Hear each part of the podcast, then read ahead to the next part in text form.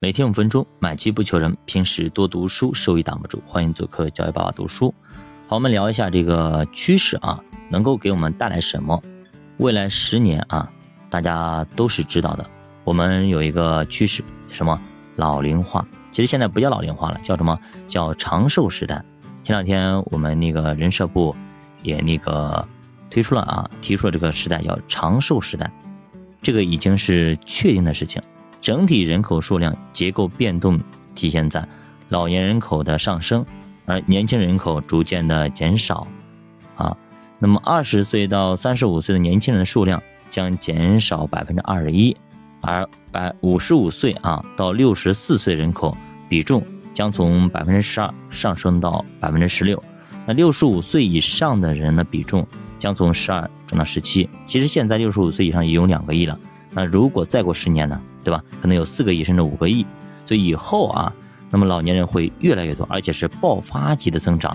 为什么呢？因为去看一下，像我们那个爸爸辈这边，呃，这些五十多岁的啊，这一批人，五十岁到六十三岁以内的这批人啊，会非常非常多。那个时候啊，那这一批人如果老突然老了，一下子他会把这个老六十五岁以上的人口的数量一下子带得非常高，所以说。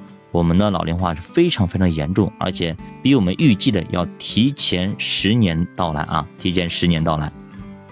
那么大家可以试想一下，到时候有四个亿甚至五个亿的老年人，那么这样的一个人口结构势必会引发消费结构的巨大变化。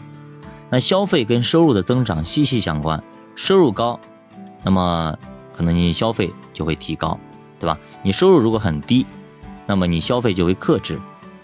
目前其实我们已经跨过了中等收入门槛，未来的收入增长会逐渐的回归到平稳。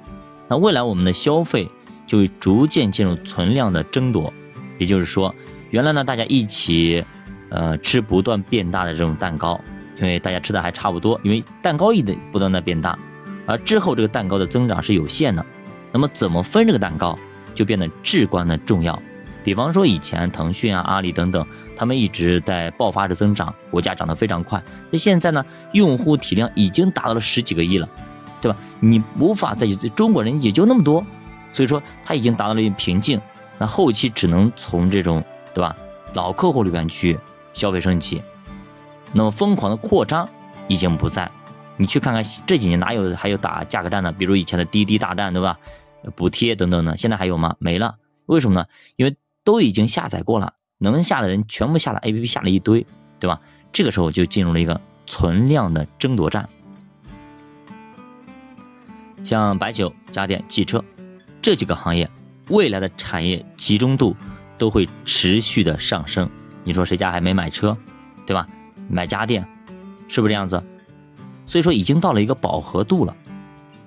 也就是这个时候呢，叫强者恒强啊，强者恒强，谁能占据龙头？比方说你白酒，你一想到就不不用说茅台，你想到空调格力美的，对吧？你一想着汽车，那特斯拉，你在新能源的里边呢，小鹏什么理想等等这几个，下面有一堆可能你都想不到，是吧？叫强者恒强。当年巴菲特买可口可乐的时候呢，其实百事可乐跟可口可乐已经形成了一个。两者争霸的一种局面，但是芒格说啊，全球其他一百多个国家是否能够接受可口可乐这个口味？如果可口可乐能够在全球扩张，那么这个市场还是非常非常广阔的。后来也确实验证了查理芒格的这个判断，可口可乐的业绩越来越多来自于美国本土之外。所以说问题现在抛到了我们这边，对吧？我们的国内已经就是达到了饱和，那能否走出国门，走向世界呢？国际上对于我们这些品牌又怎么样呢？比方说茅台，它能不能走出去国门，走向世界？比如说咱们自己的这种格力、美的，能不能走向世界？我们可以去想一想啊，对吧？未来的格局是怎么样的？比方说新能源，对吧？那美国如果是特斯拉已经差不多了，好，跑到中国来。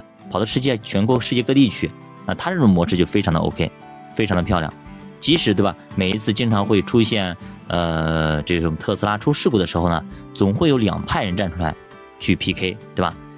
特斯拉还没说话呢，好，两边人已经开始骂起来，开始打起来了，对吧？有说特斯拉不好的，有说特斯拉好的，其实这就自带话题啊，自带话题。每一次特斯拉总是能够冲到热搜的前线，这叫自带话题，表明了大家都在关注它，对吧？有些人买得起，有些人买不起，买得起买不起的都在关注它，表明这个东西真的已经非常非常厉害了。它不仅仅是一个消费品，而有更多的意义。